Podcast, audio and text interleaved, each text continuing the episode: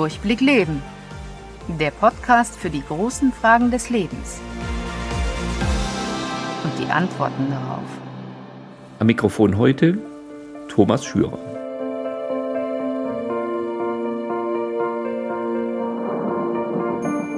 Mein Gesprächspartner heute ist Karl-Heinz van Lier. Er war 26 Jahre lang Leiter der Konrad-Adenauer-Stiftung in Mainz. In diesem Zusammenhang haben wir uns auch kennengelernt. Und weil wir uns schon lange kennen und schon lange befreundet sind, sind wir auch per Du. Grüß Gott, lieber Karl-Heinz. Ja, grüß Gott, Thomas. Die Konrad-Adenauer-Stiftung, wo du so lange gewirkt hast. Äh, was ist denn die Konrad-Adenauer-Stiftung? Wo kommt sie her? Was tut sie? Was sind die Ziele? Ja, also die Adenauer Stiftung ist eine der vielen Stiftungen, und zwar der politischen Stiftungen. Und zwar ist es wichtig festzustellen, dass es keine Parteistiftung ist, sondern eine parteinahe Stiftung ist. Also sie ist unabhängig von den jeweiligen Parteien. Das gibt ja auch die gewisse Souveränität, auch Parteien durchaus, auch wenn es die eigene ist, sag mal, kritisch zu beäugen beziehungsweise auch zu bewerten. Das Ziel ist, dass nach der Kriegszeit eben gedacht worden ist, wie können wir die aktive Demokratiestärkung erreichen durch den Einzelnen. Also das Engagement ist wichtig, aber auch die Information ist wichtig von äh, politischen Inhalten. Und das ist an sich Aufgabe, die Stärkung der Politik und des Demokratieverständnisses in der Bevölkerung zu etablieren. Und zwar nicht nur im Inland, sondern auch im Ausland. Mhm. Darf ich gerade zwischenfragen? Und der Name Konrad-Adenauer-Stiftung, inwieweit ähm, spielt hier der Geist und die Ideale von Konrad Adenauer eine Rolle? Ja gut, das ist ja natürlich bewusst gewählt worden. Adenauer war ja hier der erste Kanzler und er stand natürlich äh, für ein christliches Menschenbild und für soziale Marktwirtschaft etc. Und diesem Geist wollte man an sich Ausdruck geben in der Stiftung. Und das haben andere Stiftungen natürlich auch gemacht, wie zum Beispiel Friedrich Ebert oder Naumann Stiftung etc. 26 Jahre lang warst du da tätig. Was hat dich an dieser Tätigkeit am meisten fasziniert und warum hast du das äh, offensichtlich so engagiert, wie ich dich erlebt habe, gerne so lange gemacht? Ja, also man muss natürlich vorausschicken, dass ich, bevor ich äh, bei der Stiftung begonnen habe, war ich ja vorher nochmal für die Stiftung im Ausland. Das war die Karibik und dort die Dominikanische Republik und dort hatte ich auch noch für Haiti eine Verantwortung zu übernehmen. Und das war praktisch vorgeschaltet. Davor war ich im Deutschen Bundestag als parlamentarischer Mitarbeiter tätig und hatte damit natürlich die Voraussetzungen, weil ich dort auch für Entwicklungspolitik zuständig war, um dann nachher ins Ausland zu gehen. Wenn ich mal kurz zum Ausland gehen darf, da war das für mich Entscheidende, dass ich dort einen Menschenschlag getroffen habe, der ganz andere Lebensziele hatte, als die man in der deutschen Wirklichkeit antrifft. Also es waren auffällig Menschen, die sehr viel kinderlieber waren, die einfach fröhlicher waren, herzlicher. Und das hat mich und meine Familie unheimlich äh, begeistert und auch bestimmt. Dann bin ich ja 1992 nach Rheinland-Pfalz gekommen und habe auch festgestellt dort, dass alles doch ein bisschen anders und ein bisschen nüchterner und weniger fröhlich und weniger positiv ausgerichtet ist, also das Leben dort ausgerichtet ist. Und wie gesagt, das war sehr, sehr bestimmend. Ich habe an sich im Ausland genau das gemacht, was ich auch im Inland gemacht habe, nämlich auch für Demokratie und Festigung der Demokratie zu kämpfen und, und mich einzusetzen. Und dann muss man natürlich wissen, dass die Adenauer Stiftung ein Tendenzbetrieb ist. Also CDU ausgerichtet, von der Plattform her zumindest. Deswegen gab es da erstmal wenig Diskussionspunkte, wo ich sage, ich bin anderer Meinung, sondern man hat an sich, sag mal, das christdemokratische Tableau der Themen dort gefahren und versucht, wichtige Themen eben auch äh, durch große Veranstaltungen, aber auch kleine bis hin zu Rhetorikveranstaltungen zu realisieren. Wenn ich gefragt wäre, wo es möglicherweise Schwierigkeiten gab, also hinsichtlich, sag mal, der Durchsetzung eigener Vorstellungen, das gab es sicher natürlich auch. Das gibt, das ist in der Natur der Sache.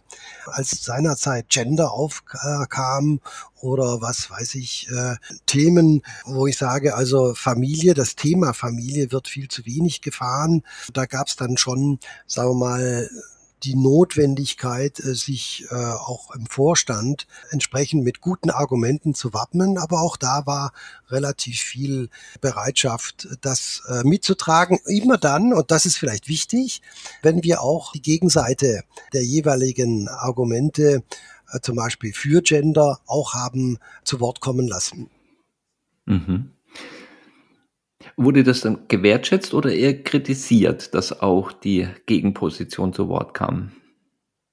Ja gut, das wurde einfach auch eingefordert, nicht? Also die Stiftung wollte nicht eine dogmatisch einseitige Ausrichtung äh, verstanden wissen und vorgetragen wissen durch den jeweiligen Mitarbeiter, sondern darauf hinweisen, dass es neben der Position zum Beispiel gegen Gender äh, natürlich auch durchaus eine Präposition gab, nicht? Und das hat man versucht umzusetzen. Mhm. Da würde ich dann sagen, äh, man hat also nicht nur Demokratie gepredigt, sondern sich auch bemüht, sie wirklich zu praktizieren, denn dazu gehört ja, dass man den Andersdenkenden zu Wort kommen lässt. Ne? So ist das, genau. Also wir haben zum Beispiel eine große Veranstaltung gemacht zum Thema Vollverschleierung, nicht? Das war, das war einfach wichtig, nicht? Dann hat man gesagt, okay, man macht eine große Veranstaltung und da habe ich zum Beispiel Frau Schwarzer, die ja jeder kennt, oder Julia Klöckner und Leute aus dem islamischen Spektrum herausgenommen und gesagt, okay, jeder möge sich doch dazu mal äußern, ja? Das war eine wunderbare Veranstaltung, aber die letztlich natürlich vom Tenor her schon ein Aber gegen äh, Vollverschleierung in Deutschland auch zum Ausdruck gebracht hat. Mhm, mh. Du engagierst dich auch sehr für die Belange der Familie. Warum ist dieses Thema für dich besonders interessant? Ja gut, da muss ich sagen, äh, ich wäre vielleicht gar nicht darauf gekommen, wenn wir nicht diesen äh, Auslandsaufenthalt in der Karibik gehabt hätten. Nicht? Also ich habe dann immer mehr gemerkt, als wir dann in Deutschland gelandet waren, und ich habe ja eine große Familie, dass immer dann, wenn wir wieder in die Dominikanische Republik als Gast zurückgekommen sind, wir uns seltsam wohlgefühlt haben.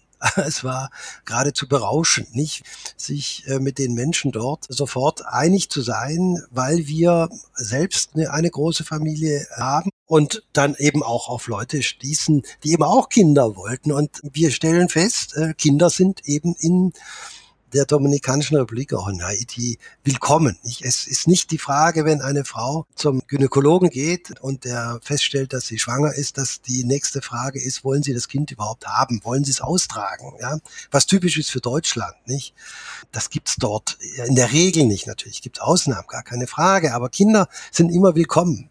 Ja, und man hat auch ein ganz anderes Miteinander, nicht? Also äh, das, was wir ja in Deutschland erleben, nicht, dass dort die Jugend ist, die geht tanzen und die ist aber irgendwo doch auch separiert von den Erwachsenen und dann kommt die Erwachsenenwelt und dann kommt das Alter, nicht? Also diese Dreiteilung, die wir ja in dieser Gesellschaft haben, die gibt es mhm. dort nicht. Es gibt keine Kitas dort, es gibt keine Altenheime, ja. Man muss sich das so vorstellen, man geht in eine Diskothek und sieht jemand, der, der 80 ist und dort mit den jungen äh, Leuten tanzt. Das ist keine Ausnahme. Ja, und das ist so spaßig und so drollig und so.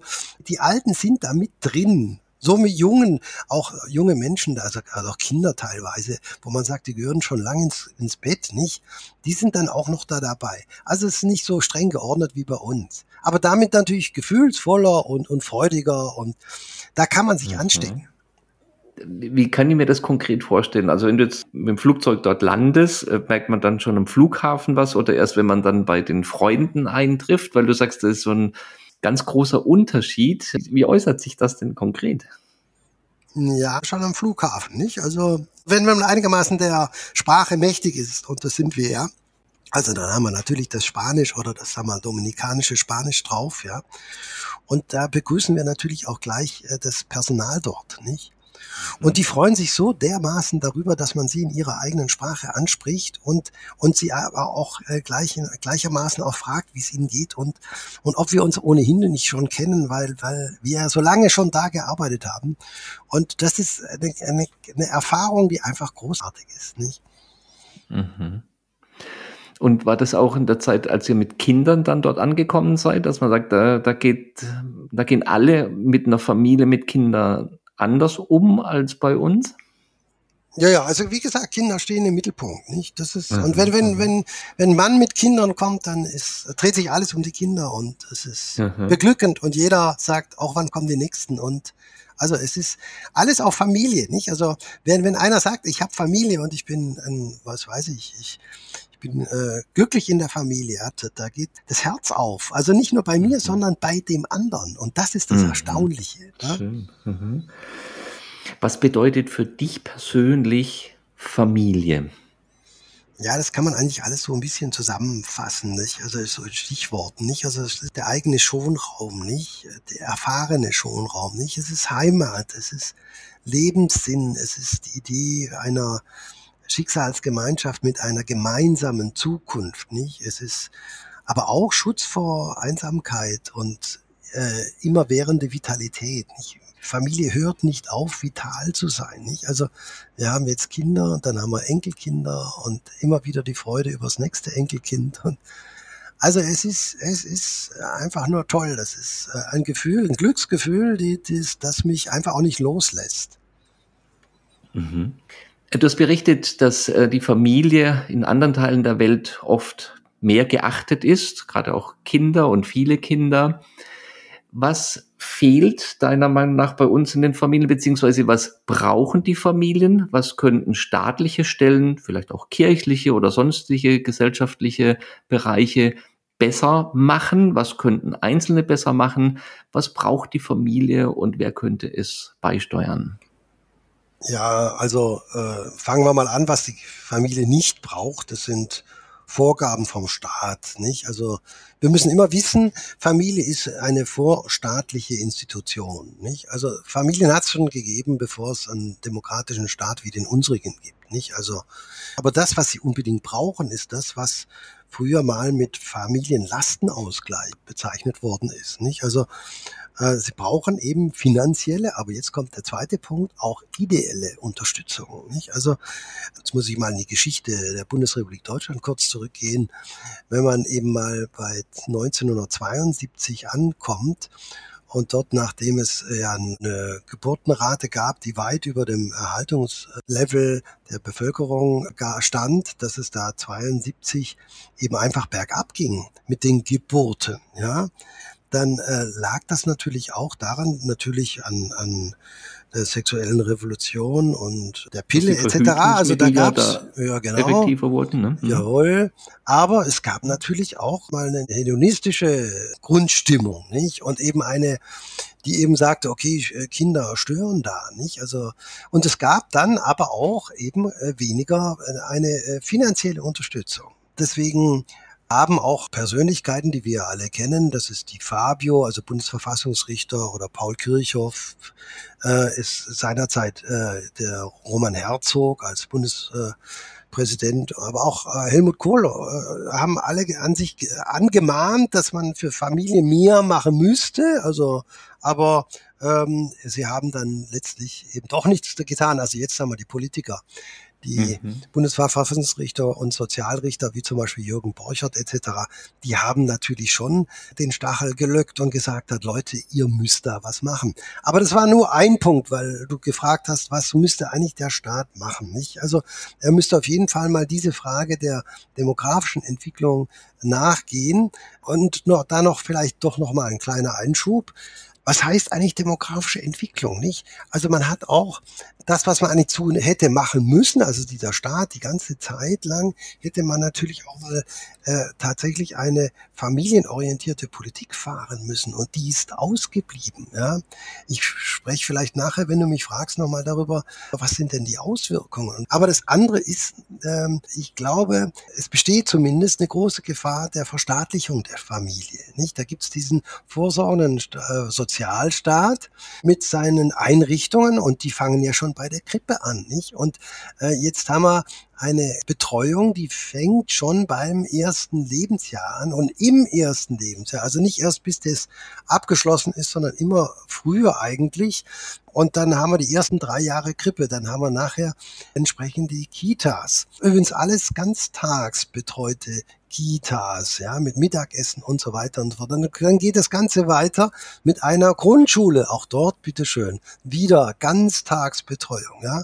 Und am Ende des Lebens wieder Ganztagsbetreuung, Pflege. Also man muss sich mal vorstellen, dieser so, die vorsorgende Sozialstaat, ja, ist mhm. der jetzt der Betreuer und es gibt ein lebenslanges Betreuungsstatus. Ob wir das wollen können, das glaube ich eben nicht. Und zwar deswegen, jetzt komme ich auf den Punkt, ja, weil der Staat keine Liebe geben kann. Das ist so, nicht? Also die, das, das warme Nest, der Schonraum in der, in der Familie, wenn der verloren geht, nicht? Dann wird auch diese, die notwendige sichere Bindung, die man erfährt, dadurch, dass man Liebe in, besonders in den ersten drei Jahren erfährt, ja, und die so wichtig ist für den, das ganze Leben, ja, auch die geht als, als solches geht die verloren, nicht? Und äh, da muss man sich dann nicht wundern, wenn die Menschen im Alter eben äh, weniger resilient sind, nicht? Und keine und über weniger emotionale Intelligenz verfügen das ist, das ist ein Problem, das, was wir haben und was immer wieder übersehen wird und wo man ganz, ganz schnell sagt, warum sollen wir eigentlich nicht die DDR-Betreuungstheorie äh, oder Ideologie übernehmen, nicht? Und da waren nicht mhm. unbedingt davor. Mhm, mhm. Äh, du warnst davor, das äh, ist jetzt vielleicht auch die Brücke nochmal zu dem, was du gesagt hast. Äh, was sind denn die negativen Folgen, wenn Familienpolitik nicht erfolgreich ist?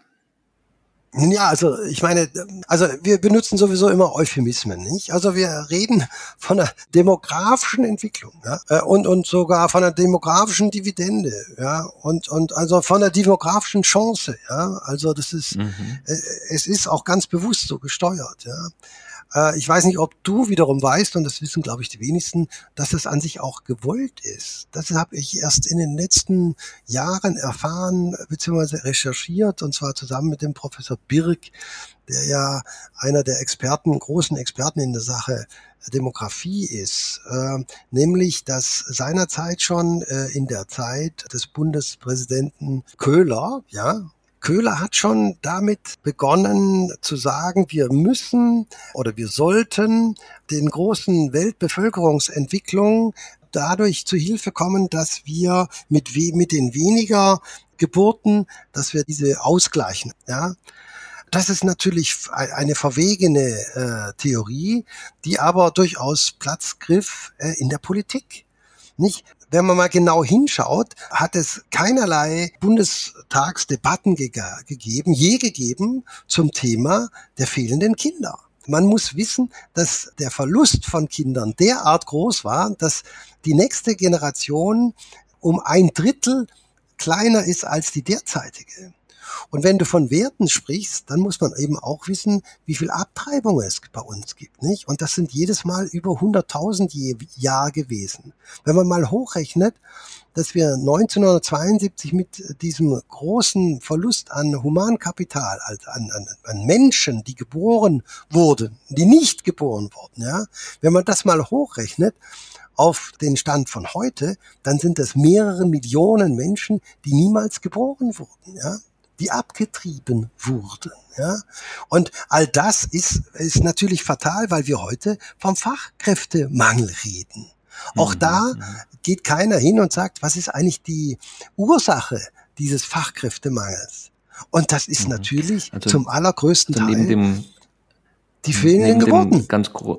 Also neben dem ganz großen menschlichen Elend, was das ja, natürlich darstellt. So ist das, ganz genau. Die Betroffenen, äh, Kinder verlieren ihr Leben, Mütter müssen mit einer großen Last leben auf ihrem Gewissen. Ja. Hat es natürlich auch wirtschaftliche, soziale und gesellschaftliche Auswirkungen, wenn in so großer Zahl abgetrieben werden. Ja, also das, das ist der Punkt. Also du sprichst das gerade vollkommen richtig aus. Also äh, Birk hat ja immer wieder darauf hingewiesen, dass da mal eine kleinere oder nicht so erhebliche Zahl von geringeren Geburtenraten, dass das nicht den Ausschlag gibt. Das, was bei uns extrem ist und was dazu geführt hat, dass, dass wir zusammen mit äh, Japan das älteste Volk der Welt sind, ja, mit allen Folgen. Nicht? Das kommt daher, dass die Höhe der fehlenden Geburten natürlich immens hoch war. Wenn man das mal extrapoliert auf die Anzahl der Jahre, wo dieses stattgefunden hat, dann ist ja natürlich klar, dass wir einen Mangel an Fachkräfte haben, den wir gar nicht ausgleichen können. Das heißt, wir sind angewiesen auf ausländische äh, Fachkräfte, um da gleich weiterzugehen. In dem politischen Defizit. Wir gehen nicht hin und schauen, dass wir Fachkräfte bekommen, sondern wir öffnen die Grenzen. Aber das ist wieder ein neues Thema. Mhm, mh, mh. Was ist denn die offizielle Logik dahinter? Wem soll es nützen, wenn wir weniger Kinder haben? Und wo liegt da deiner Meinung nach der Denkfehler?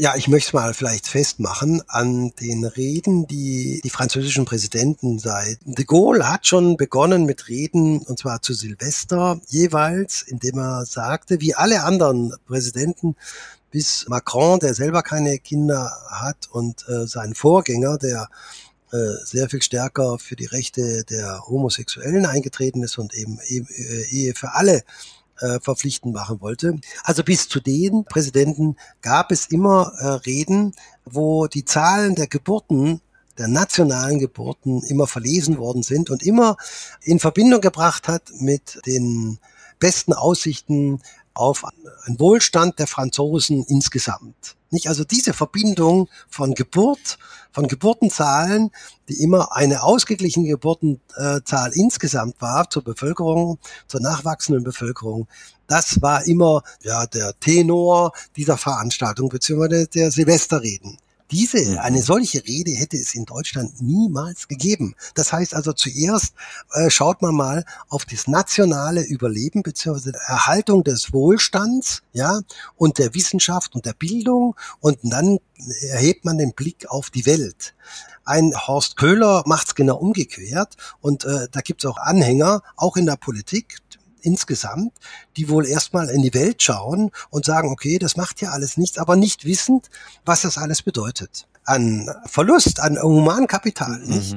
Man muss wissen, dass wenn wir diesen Mangel an Geburten haben, dass das auch immer den Umbau der Gesellschaft bedeutet. Und zwar in jeglicher Hinsicht, nicht? Also das ist nicht nur der, der Gesangsverein, der dann nicht mehr existiert oder der, der, der Geschichtsverein oder wie auch immer, sondern das ist in, die Wissenschaft, das ist die Bildung, das ist in allen Bereichen werden wir zweitklassig werden, ja. Mhm. Jetzt sagen ja viele, kein Problem, in vielen Ländern sind so große Geburtenraten und da könnte doch junge Menschen aus dem Ausland zu uns holen. Ja, funktioniert das? Ist eine gute Idee? Naja, ich meine, da haben wir ja reichliche äh, Erfahrungen inzwischen bekommen, nicht? Also äh, wir wissen ja, dass die Öffnung der Grenze 2015 und 16 mehrheitlich dazu geführt hat, dass die Migranten bei uns einwandern in die Sozialsysteme. Nicht? Also das ist erwiesen. Das ist jetzt natürlich eine Praxis, ähm, äh, die äh, dann nicht hilfreich ist fürs Land, ist klar. Aber könnte man denn durch eine ähm, entsprechende geordnete Zuwanderung, durch ein Zuwanderungsgesetz diese äh, Pläne Wirklichkeit werden lassen oder könnte das dann klappen, was da von manchen gemeint ist, dass man dann eben schaut, wie man in der Welt Fachkräfte findet und dass die dann unseren Fachkräftemangel ersetzen könnten. Ist das denn, wenn man es richtig machen würde, würde es wenigstens dann funktionieren? Ja, wenn man es richtig machen würde, und das ist ja auch eine lang äh, vorzubereitende Politik dann, nicht? Also man müsste sagen, welche Länder kommen da überhaupt in Frage und welche Politik müssten wir machen und welche, welche Anreize müssen wir schaffen, dass Menschen aus Indien oder aus China oder sonst irgendwoher äh, in jungen Jahren schon zu uns kommen. Vielleicht nicht zu, zu alt, weil, weil sie natürlich äh, diese furchtbar schwierige äh, schrumpfgermanische Sprache sprechen müssten. Nicht? Also es, es geht halt einfach nicht ohne Sprache. Nicht? Und dann muss man aufpassen, das, was wir ja zurzeit betreiben, ist ja den, den Neokolonialismus in den osteuropäischen Staaten. Nicht? Also man muss einfach wissen, Deutschland ist nicht das einzige Land, was Geburtenmangel hat. Ja? Aber wir haben den extremsten hier in Deutschland. Die anderen äh, osteuropäischen Staaten haben das gleichermaßen, aber halt nicht in den Ausmaßen. Aber wir können dort, auch dort nicht die besten ausgebildeten und dort teuer ausgebildeten Fachkräfte einfach absahnen und dadurch, dass wir besser bezahlen, natürlich auch hierher holen. Denn sie fehlen dort gleichermaßen, nicht? Also, das ist, das ist, das ist moralisch in, in keiner Weise zu rechtfertigen. Mhm, ja? Mhm, äh, mhm. Und wir können äh, auch eine Green Card ausschreiben, aber das haben wir schon mal gemacht. Und da gibt's auch Erfahrungen. Und da sehen wir auch, was das, was das Resultat ist, nicht? Also, die Leute wollen nicht notwendigerweise kommen. Ja, ja, da haben wir gedacht, ja, wir nehmen erstmal nur, glaube 50.000 oder sowas. Ja, ne? ja, und dann äh, wurden die bei weitem nicht abgefragt.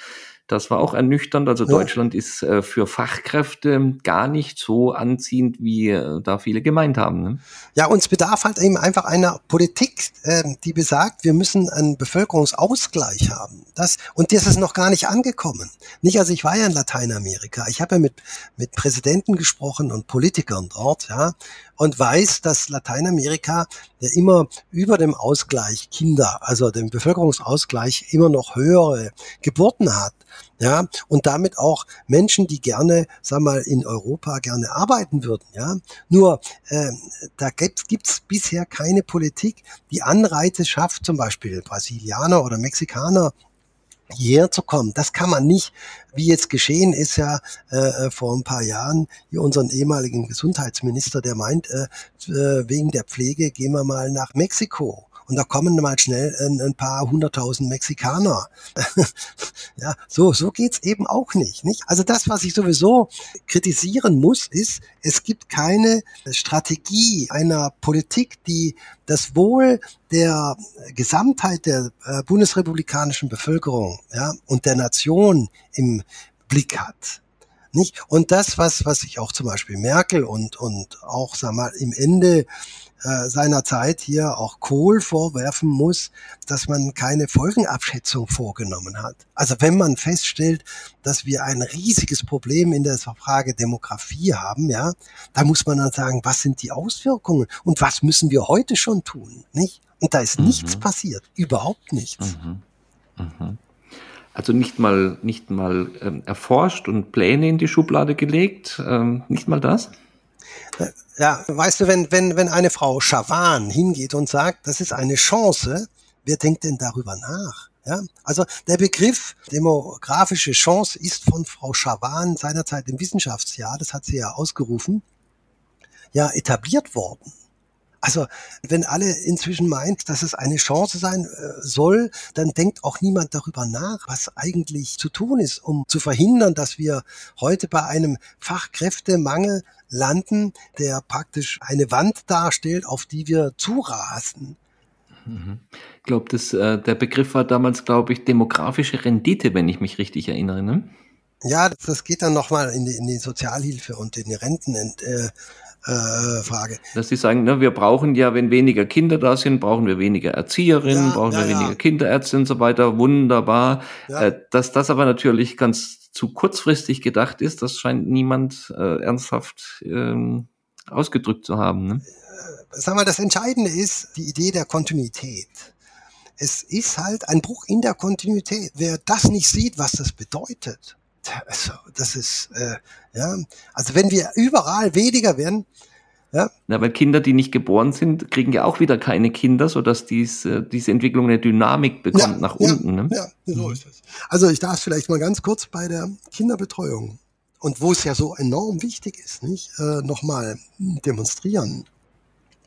Wir haben in den Krippen einen Notstand an Betreuerinnen, beziehungsweise heute heißt es ja äh, Erzieherinnen.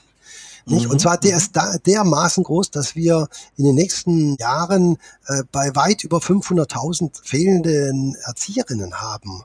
Das wird jetzt nochmal erweitert dadurch, dass wir eben aus der Ukraine eben auch äh, so viele Migranten haben, die natürlich auch mit Kindern kommen und wo, wo eben einfach und auch Kinder kriegen, nicht? Also wo, wo wir die gar nicht in Krippen irgendwo betreuen können. Äh, bei Schulen nicht und, und so weiter und so fort. Also es ist überall haben wir einen Notstand, das geradezu grotesk ist, dass dieser äh, vorsorgende Sozialstaat, und zwar in, in der auch in, in Gesundheit und aber auch im Familienministerium ja auch betrieben wird, dass die dort Verantwortlichen gar nicht gegensteuern. Ganz im Gegenteil. Das Familienministerium wirbt dafür, dass noch mehr äh, Krippen gebaut werden, aber sie, sie, haben keine Ahnung, wie denn der, der Betreuungsstand ist, dass es gar nicht möglich ist. Und das haben wir in den Grundschulen, wir haben es in den anderen weiterführenden Schulen. Also das, was wir erleben werden, das ist ein, eine Verwaltung des Notstands. Das ist die Entwicklung für Deutschland, weil wir in diesem Punkt vollkommen versagt haben. Und noch vielleicht ein Satz. Es gibt gar kein Land wie Deutschland, was diesen Geburtenmangel äh, nicht zum äh, Anlass nimmt, darüber nachzudenken, nicht auch so wie etwa Frankreich eine Drei-Kind-Politik zu fahren. Das hat mhm. äh, AB, der ja jetzt umgebracht worden ist äh, vor kürzlich, ne, das hat er längst begonnen. Und selbst China hat diese Ein-Kind-Politik nicht. Das ist schon längst bei zwei und drei äh, Kind-Politik gelandet. Nicht überall diese Anstrengung, dass wir eine äh, bevölkerungsorientierte Familienpolitik fahren. Die einzigen, die es nicht machen, das ist Deutschland. Hm. Kann man das verstehen oder warum ist das so? Ja, ich habe schon mal angedeutet, nicht? Das ist eine falsch verstandene Wohlfahrts- äh, und zwar global ausgerichtete Wohlfahrtsidee. Wir müssen die Welt retten. Wir müssen es in der Energie retten, wir müssen es in der Bevölkerung retten, äh, aber für das äh, Biotop Familie selbst hier in Deutschland wird nicht mehr gesorgt, also ausreichend. Nicht? Ja, das, das, das glaube ich, das wird so kommuniziert. Das scheint mir aber doch zu vordergründig zu sein, denn äh, dass das langfristig nicht funktionieren kann, also selbst wenn man das am Anfang nicht geglaubt hätte, äh, man sieht ja jetzt mittlerweile, dass es nicht funktioniert. Und äh, dass, wenn man sich selbst ruiniert, hilft man ja niemand anderem. Also da muss man ja jetzt nicht äh, 100 Jahre Philosophie studiert haben, um das zu verstehen.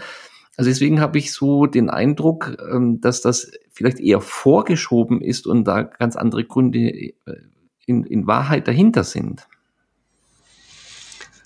Es gibt ja die Theorie, dass wir natürlich aufgrund der Tatsache, dass äh, wir Anlass waren für die Nazi-Gräuel, dass das äh, ein tiefsitzendes Trauma ist, was zu dieser Politik führt. Ja? Also dieses schlechte Gewissen und die, die Frage, dass wir das wieder in irgendeiner Weise mit einer besseren, mit einer humaneren Politik hier ausgleichen müssen. Also das, mhm. das, das ist aber das eher so das Aufarbeiten eines noch, Schuldkomplexes. Ja. Das ist eine Schuldkomplex-Theorie, von der ich nicht glaube, dass sie eigentlich, dass sie stimmt. Man muss natürlich auch ein bisschen ehrlich sein, nicht? Man muss mal schauen in die Familien selbst, nicht? Also es gibt so viele äh, Erwachsene, die im, an sich im Alter wären, äh, Eltern zu werden, aber es nicht wollen, weil, weil sie eben einfach sagen, äh, ich möchte den nächsten Urlaub nicht verpassen, ich äh, mache lieber was zur Körpervervollständigung oder Verbesserung und ich bin, was weiß ich, ich ich, ich, ich bin beruflich jetzt so gut drin, ich äh, möchte jetzt nicht an, an, an Kinder und Elternschaft denken. Das, das ist, das ist eine Kombination und eben, eben der Staat möchte selbst nicht, nicht in die Tasche greifen, nicht? Für alles ist da Geld da, nicht? Also für, für die letzte Gruppe der Gesellschaft, die, die Außenseiter sind, ist, ist riesige Gelder da, nicht? Also, aber, aber für die, für die Familie, die wird kurz gehalten, nicht? Wenn man mal schaut, dass jedes Jahr mal wieder nachgedacht wird, äh, ob man äh, zwei oder drei Euro Kindergeld erhöht, nicht? Also wissend, was, was, was Kinder in der Erziehung kosten, nicht? Also das ist, man hält das alles äh, klein, also die Familien auch klein und es gibt eben keine Lobbyisten. Und das war nochmal, wenn ich auf die Ausgangsfrage nochmal eingehen darf, was war eigentlich da die, die Ursache, dass ich so viel für mich einsetze, für, für Familie, das ist eben, weil es eben auch keine Lobbyisten gibt, nicht? Also, wir haben ja selber diese, diese Stiftung für Familienwerte und da müssen wir schauen, dass wir auch Unterstützung bekommen. Und das ist einfach schwer, sag mal, dafür zu werben in Deutschland, dass wir den Familien äh, zu mehr materiellen Wohlstand auch führen und auch einen Ausgleich schaffen äh, gegenüber denen, die keine Familie haben. Nicht? Das ist das ist ganz schwer. Also wenn ihr, wenn ihr Geld bräuchtet, um Biotope für Eidechsen anzulegen, äh, wäre es wahrscheinlich leichter zu bekommen, ja, ne, wenn es um ja, die ja. Belange der Familie geht. Ne? Ja, ja, das, das kann so ironisch gesagt werden, aber du hast natürlich vollkommen recht, nicht? Also äh, Tierschutz äh, hat einen wesentlich höheren äh, Maß an äh, Akzeptanz und an, an Unterstützung, als wenn man sagen, wir müssen schauen, dass wir die, den, den Familien, dass, dass wir sie unterstützen und zwar in ihrem Eigenwert. Also da geht erstmal um ideelle Werte, nicht? Also äh, wenn heute gesagt wird, äh, dass Familien, was weiß ich, die über ein System relevant sind, das haben wir jetzt äh, in Corona-Zeiten ja gemerkt, nicht? Dass, dass, mhm. dass, mhm. dass die auf, wir auf die Bauern. Ja, der, der Staat ja, hat es ja nicht geschafft, die, das Leben am Laufen zu halten. Es waren ja die Familien, die eingesprungen sind, wo Schule und Staat komplett versagt haben. Ne? So ist das, ja. Es wird aber trotzdem immer äh, gesagt, übrigens auch von der Ampel, nicht? Also das sei ein Auslaufmodell, nicht? Also also da kann ich ja davonlaufen, nicht? Also, weil da sieht man auch, wie stark ideologisch äh, diese Politik aufgeladen ist. Nicht? Äh, und da, da ist die Zeitenwende, wenn ich das vielleicht noch sagen darf, die Zeitenwende nicht auf die Familie äh, und die Demografiepolitik zu legen, sondern nur eben auf, was weiß ich, in Energie- und Außenpolitik. Ja, das ist halt äh, mangelhaft, lieber Herr Scholz. Ja. Mhm, mh. Man hat so den Eindruck, als ging es bei Familienpolitik und wenn man da über Geld spricht, das der Staat in die Hand nehmen soll, als ob es darum ging, den Familien ein Almosen zu gewähren. Ich erinnere mich aber, dass zum Beispiel Richter Borchert äh, ausgerechnet hat, dass das, was der Staat den Familien erstmal abnimmt, viel mehr ist als das, was er ihnen dann wieder zurückgibt. Und dabei ist noch nicht und erst recht nicht berücksichtigt, dass die Familien, dadurch, dass sie Kinder für die nächste Generation äh, zur Verfügung stellen, auch noch einen großen Nutzen dem Staat bringen. Jetzt äh, wechseln wir natürlich von der humanen Situation oder von der humanen Ebene, die natürlich die wichtigste ist. Und wenn du sagst, Familie ist der Ort, wo Liebe gelebt wird, das ist natürlich das Wichtigste. Aber ich glaube, es ist auch wichtig, wichtig diese materiellen und finanziellen Aspekte mal mhm. zu beleuchten, mhm. weil es ja auch um Fragen geht, wer gibt den Familien das zurück, was ihnen zustünde und wer gibt ihnen das oder lässt ihnen das, was sie brauchen, um leben zu können. Mhm. Ja, ich meine, das sagt ja an sich ähm, der Terminus Humankapital, nicht? Also, mhm. nicht, also wenn wenn Familien, also wenn es immer weniger Familien gibt, dann gibt es auch immer weniger Humankapital. Und die Menschen, die nicht geboren werden, die fehlen uns heute auf dem Arbeitsmarkt, nicht? Wer das nicht begreift, ja, und das begreifen unsere Leute nicht, ja, das das begreift die Politik nicht. Da ist auch die die CDU, also die, die an sich, sag mal, diese Werte ja nicht nur programmatisch äh, erklärt, sondern auch mal in der Umsetzung von Politikgestaltung auch vornehmen würde, tut sie aber nicht, ja, ist auch gefragt, nicht? Also das, das ist nicht nachzuvollziehen, ja. Mhm, mh. Ja, du sprichst gerade CDU an, die hätte es ja eigentlich immer im Programm gehabt. Äh, nur irgendwie scheint das im Programm da wirkungslos geblieben ja, zu sein. Ja, ja das, das ist auch das, was ich jetzt also auch an Merkel natürlich kritisiere. Nicht? Also es ist halt so, sie wurde mal gefragt, was bedeutet für sie Politik und dann äh, von einem Politikwissenschaftler, der übrigens auch Helmut Kohl in außenpolitischen Fragen beraten hat, der hat mir erzählt, dann hätte sie gesagt, ja, also ich bin gut in äh, dem Fahren auf, auf Sicht, aber mit längerfristigen Perspektiven habe ich es nicht so. Das war so etwa die Aussage von Frau Merkel. Und das ist natürlich verheerend, nicht? Und so hat sie das auch, hat sie auch äh, das gemacht. Also sie war eine gute Krisenmanagerin, da ist gar nichts zu sagen. Also da gibt's ja auch Beispiele dafür, dass, dass sie das äh, teilweise ganz gut gemacht hat. Ich erinnere jetzt an Finanzkrise 2008 äh, mit Steinbrück, nicht? Die Bankeneinlagen sind sicher, das hat sich alles gut angehört und war auch sicher die richtige Antwort. Aber sag mal längerfristig, nicht? Also die Frage äh, hier in der Energiepolitik, äh, die, die Frage von Reform, äh, Rentenreform, nichts getan, nicht? Ähm, dann, dann diese ganze Frage mit Russland, nicht? Energieversorgung, Abhängigkeit von Russland. Also alle diese Dinge, äh, das, das, das ist verheerend und fällt uns natürlich heute auf die Füße, nicht? Und das innerhalb einer Partei, die eben eigentlich das, das, das er hätte erkennen müssen, nicht? Und auch umsetzen müssen. Das hat man jemand so formuliert, äh, Frau Merkel ist eine wunderbare Pilotin, wenn es ihnen egal ist, wohin der Flug geht. Ja, ja, wo, wo man landet, genau, das hat der seinerzeitige Bundesverteidigungsminister hat, äh, gesagt. Mhm. hat darüber gesagt. Mhm. Ja, toll. ja. Ja, und äh, weil wir jetzt gerade den Bogen schon spannen, und es liegt ja auch nahe, weil die ähm, Konrad-Adenauer-Stiftung ja CDU nahe ist, gibt es noch weitere Bereiche, wo du die äh, Ära Merkel kritisch siehst? Ich glaube, wir können uns auf das Kritische auch ein bisschen oder ein bisschen genauer drauf schauen, denn die Lobeshymnen äh, sind viele kritische Stimmen äh, traditionell sehr wenig und ähm, das scheint mir nicht ganz realistisch zu sein, wie das öffentlich dargestellt wird. Deswegen glaube ich, dürfen wir es wagen, da auch jetzt nochmal einen kritischen Blick äh, besonders zu pflegen. Ja, also ähm, ich meine an sich, dass jemand, der äh, Verantwortung trägt als Kanzler oder Kanzlerin für Deutschland, ja, der müsste seinen Blick öffnen und Perspektiven zulassen, weil wir natürlich auch in die Zukunft äh, hinein Prävention üben, um, sagen wir, in der Gegenwart eben zu überleben. Nicht? Also wer eben den Fehler gemacht hat, den auch Fukuyama sagt, der was, also der amerikanische Politologe, der eben das Buch geschrieben hat vom Ende der Geschichte. Das war 1990, eigentlich von einem ewigen Frieden der Welt geträumt hat, ja, äh, dann sollte das nicht äh, übernommen werden von Politikern, ja. Und die haben sich natürlich, also man schaut sich mal die Bundeswehr an, nicht? Also die Demontage der Bundeswehr, nicht? In der Zeit nach äh, nach dem Fall der Mauer, nicht? Also wo man eben einfach meint, es ist den ewigen Frieden, den werden wir jetzt hier hier äh, komplettieren, nicht? Also den setzen wir um hier, ja?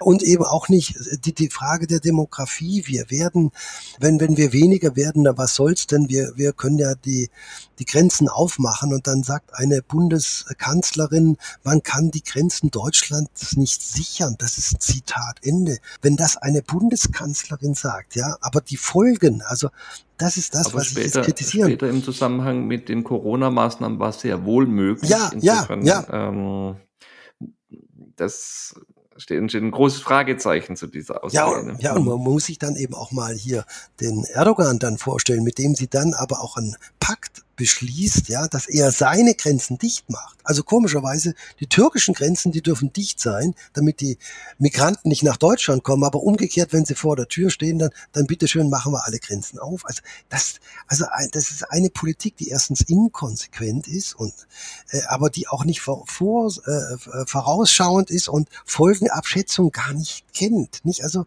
Energiepolitik, man kann es überall mal weiterspinnen, nicht? Also äh, hinzugehen und zu sagen, wir, wir brauchen keine Nachhaltigkeit. Überall Nachhaltigkeit, aber nicht bei der Energieversorgung.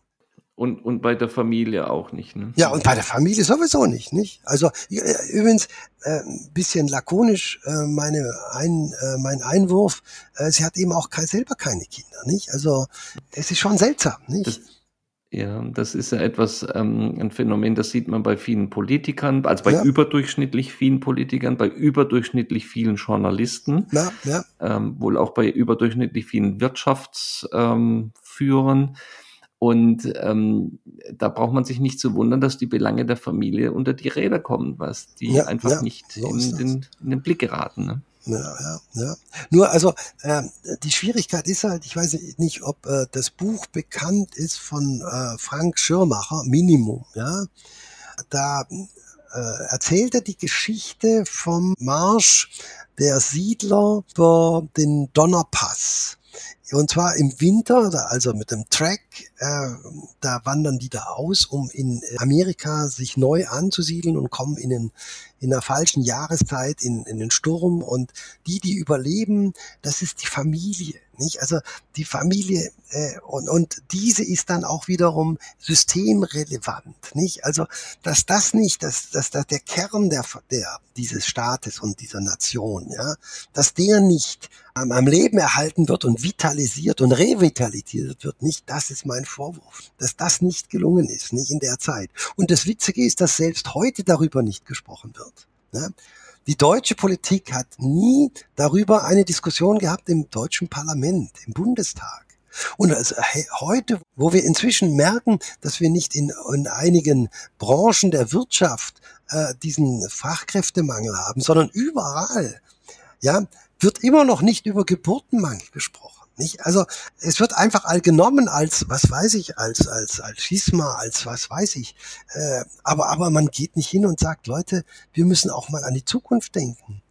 Und die fängt eben mit den Kindern an, mit den mhm, Familien. Mhm, mhm. Wer könnte die Trendwende einleiten? Wie könnte es gelingen, dass das, was wir jetzt besprochen haben, doch einer breiten Öffentlichkeit bewusst wird, sodass das auch wieder Auswirkungen auf die Politik hat. Ja, ich hoffe, ich meine, wir haben, wir haben ja an sich keine äh, Oppositionspolitik. Wir haben Oppositionspolitik, da ist die AfD natürlich da, aber äh, die AfD äh, ist, ist derart nicht wählbar, als weil sie einfach Kräfte hat, die, die nicht mehr ins demokratische Spektrum passen. Das, das können wir aussparen. Und wenn man sie weiter verteufelt, wird sich daran auch nichts ändern können, nicht? Nein, nein, nein, das, das nicht, aber es müsste, es müsste praktisch eine, also aus meiner Sicht müsste es eine neue Partei geben, die aus äh, Christdemokraten besteht, die äh, christlich-konservativ sind, äh, eben keine Merkelaner sind, nicht? Also das ist wichtig, mhm, nicht? Mhm, Und äh, da könnte also eine bürgerliche Mitte ohne Wirrköpfe drin, ja. Ja, ich weiß halt nicht, ob sich Merz der ja von seinen Prätorianern, sage ich immer, gewählt worden ist. Und das sind die immer die Mitglieder der Partei, nicht? Die, die haben ja ihn gewählt und man muss sich vorstellen, er hat drei Anläufe gebraucht nicht? Bis er endlich dann gewählt worden ist, nicht? Aber er steht natürlich alleine nicht da. Also das könnte er von der, von seinen Fähigkeiten und ich habe ihn kennengelernt seinerzeit im Bundestag. Also er ist jemand, der durchaus programmatisch zu denken versteht, nicht? Und der auch, sag mal, die richtige Richtung einnimmt, ja. Aber ob er ein Team aufbauen kann und das Programm durchsetzen kann jetzt, ja, nach 16 Jahren Merkel, das ist halt die Frage und ob er nicht, sag mal, gut meinende und äh, gut aufgestellte Leute aus den anderen Parteien noch sammeln können in einer großen Sammelbewegung, die vielleicht, sag mal, äh, 15 bis 20 Prozent auf sich vereinen könnte, ja, mhm. äh, dann denke ich, äh, könnte man wieder eine neue Ära beginnen. Denn mit der Ampelpolitik, die wird sich im Zweifel schon kürzer als gedacht äh, selbst zerlegen, nicht? Also das sieht alles nicht sehr gut aus, was wir sehen. Und wir sind eben, sagen wir, mit der CDU auch nicht äh, äh, regierungsfähig, nicht? Wir müssen mhm. es einfach wissen. Das ist, wäre gar nicht möglich, nicht? Also muss nur schauen, dass. Warum, warum nicht? Naja, weil wir haben jetzt einen Einzelkämpfer, der heißt Merz, ja, und der ist auch gut und der macht seine Sache gut, aber äh, also ist, diese, schön, ist die CDU, ist die CDU so ausgemerkelt, auch personell und inhaltlich, dass die gar nicht mehr regierungsfähig ist, ja? So ist es, genau. Ich würde es so, so, so stehen lassen, genau, richtig. Wir sind, weißt du, es ist so, dass du brauchst ja ein Team, du brauchst ja dann ein mhm. Kabinett, du brauchst Leute, die, die, äh, die dann im Chorgeist, sag mal, eine Politikgestaltung für Deutschland vornehmen. Ja, die also weg sind von Zeitenwenden nur auf gewisse partielle Politikgestaltungsfächer, wie eben Außenpolitik und Energiepolitik, sondern sagt, wir müssen insgesamt, müssen die, zum Beispiel diese ganze Schuldenpolitik, nicht? Also, wenn ich das vielleicht nur mal sagen darf, heute in der FAZ, das hat mich derart, so derart aufgeregt, ja, dass ich äh, inzwischen etwas schneller spreche heute.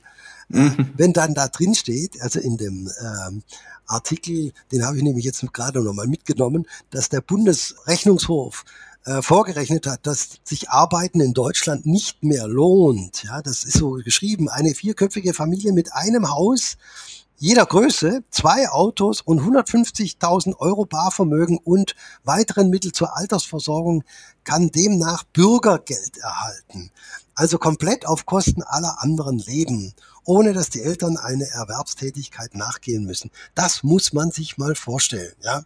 Also das ist so wieder den Geist, sag mal, einer ähm, einer äh, Anstrengungsgesellschaft, die wir ja haben, ja, in Richtung auf Anspruchsgesellschaft, dass man eigentlich beinahe auswandern möchte. Also es, es ist, äh, um es nochmal vielleicht ganz zugespitzt zu sagen, lieber Thomas, die Parameter für die Zukunft Deutschland, ja, die sind alles andere als positiv. Nicht? Also wenn man nur die Geburten anschaut und die fehlende Geburten, Familienpolitik, dann die Armutsimmigration in die Sozialsysteme, dann die verheerenden Anreize der Ampel in Richtung Bürgergeld und die Anstrengungsgesellschaft nicht mehr vitalisiert, ganz zu schweigen von Bildung und Wissenschaft. Also das kann nur dazu führen, dass wir irgendwann mal willkommen sind in der neuen, im neuen Schwellenland, nicht? Das ist, mhm. das fällt mir dazu ja, das, ein. Das Schlimme ist ja, ähm, man ist ja nicht nur äh, man hat ja nicht nur die Folgen der eigenen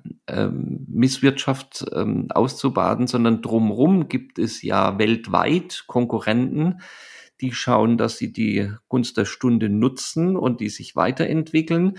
Und wenn man hinter die zurückfällt, dann sinkt man ja nicht nur in sich zusammen, sondern die anderen wachsen über einen hinaus.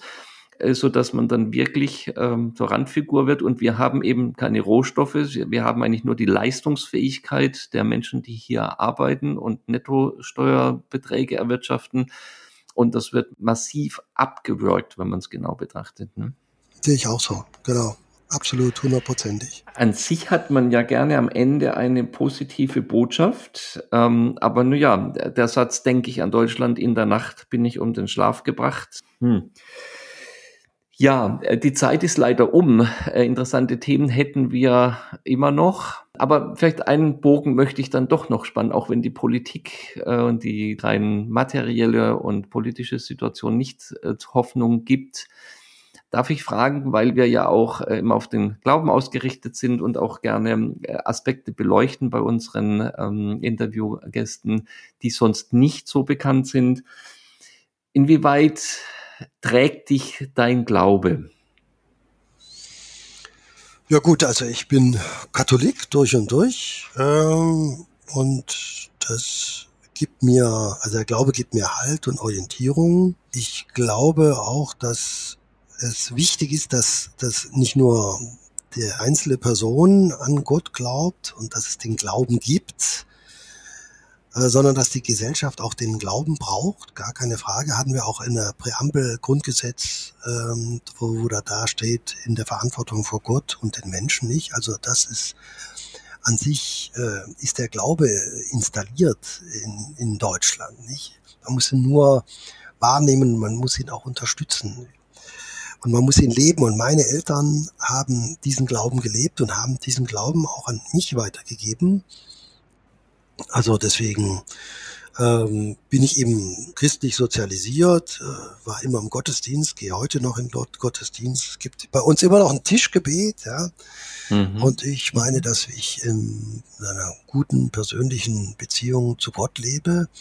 Das, der ist mein Gesprächspartner, besonders dann, wenn ich mich ihm empfehlen kann in seiner Güte und ganz besonders, wenn ich äh, dieser Güte bedarf, wenn dann meine Tochter Staatsexamen macht oder ich in schwierigen Fahrwasser mich bewege, sei es politisch, aber auch in anderen Dingen, dass man da eben auf ihn vertrauen kann. Und ich weiß, also ich gehe auch zum Beispiel gerne beichten, äh, was äh, unheimlich befreiend ist. Der eine geht zum Psychotherapeuten, ich gehe beichten, es kommt billiger und äh, ich erfahre da sehr viel äh, Unterstützung und eben dieses befreiende Gefühl, dass man äh, über sich selbst klar wird, was man macht und welche Fehler man macht und wo man nachlegen kann, also mit guten Vorsätzen und auch demütiger wird. Das ist ganz, ganz wichtig. Ja, das ist so mein, meine Glaubensüberzeugung. Ja. Mhm. Ist auch schön, das Wort Beichten kommt von beichten, also ich stehe zu mir, ich suche keine Ausreden, keine Entschuldigungen, mhm. ich verberge nichts, sondern ich schaue mich an. Und das Schöne ist, wir können es tun, weil wir wissen, da kommt kein harter Richter, der dann noch draufschlägt, sondern der sagt richtig und ich befreie dich, ich erlöse dich, ich stärke dich, ich heile dich. Nur dadurch kann man das überhaupt machen, sich ja. äh, ungeschminkt den eigenen Erbärmlichkeiten aussetzen. Ja, danke, lieber Karl-Heinz. Ich denke, wir werden in ganz naher Zukunft äh, nochmal ein Interview machen. Würde dich sehr gerne dazu einladen. Danke dir, dass du jetzt auch nochmal sehr persönlichen Einblick in dein Glaubensleben gegeben hast, was dich trägt, was dir Hoffnung gibt. Man sagt ja, Not lern, lehrt beten. Es ist immer schade, wenn das zu also einem hohen Preis ist, aber es könnte schon sein, dass die Entwicklungen, die vor uns sind, national wie international, dass die zu Situationen führen, dass viele Menschen wieder auf die Knie vor ihrem Schöpfer gehen, äh, ja, weil es einfach die eigenen Möglichkeiten nicht mehr ausreichen, um ein Leben so positiv äh, zu gestalten, wie wir das bisher immer gewohnt waren. Ich denke auch ein Ausblick der Hoffnung ist für mich persönlich das Vorbild Viktor Orban, der dadurch, dass er sehr reiche Leute motiviert hat, parallel Medien aufzubauen, die ganz andere Dinge in die breite Öffentlichkeit bringen, als dort auch linksorientierte, einseitige Medien, die sehr viel Ideologie und äh, nur begrenzt Wahrheit verbreitet haben, dass das auch einen politischen, gesellschaftlichen Umschwung ermöglicht hat, dass solche Dinge bei uns auch möglich sein mögen. Ich hoffe, dass viele gute Kräfte, die es im Land gibt, sich da zusammenfinden, dass wir den Segen Gottes dafür haben. Ja, und ich finde es einfach wunderbar, lieber Karl-Heinz, dass Menschen wie du so lange den guten Kampf gekämpft haben und ihn sicherlich, auch wenn du jetzt mittlerweile pensioniert bist, aber dadurch vielleicht auch noch umso mehr Zeit hast, dich hier und da ehrenamtlich zu engagieren, dass dieses wertvolle Engagement mit dem Segen Gottes doch noch Früchte trägt. Lieber Karl-Heinz, ich danke dir sehr, wünsche dir und deiner Familie alles Gute, Gottes Segen und ja, bleiben wir uns immer freundschaftlich verbunden. Ja, ich danke auch für das schöne Gespräch und dass ich habe sprechen können auch hier. Herzlichen Dank. Sehr gerne. Danke. Alles Gute. Danke, alles Ciao. Gute. Ja, tschüss.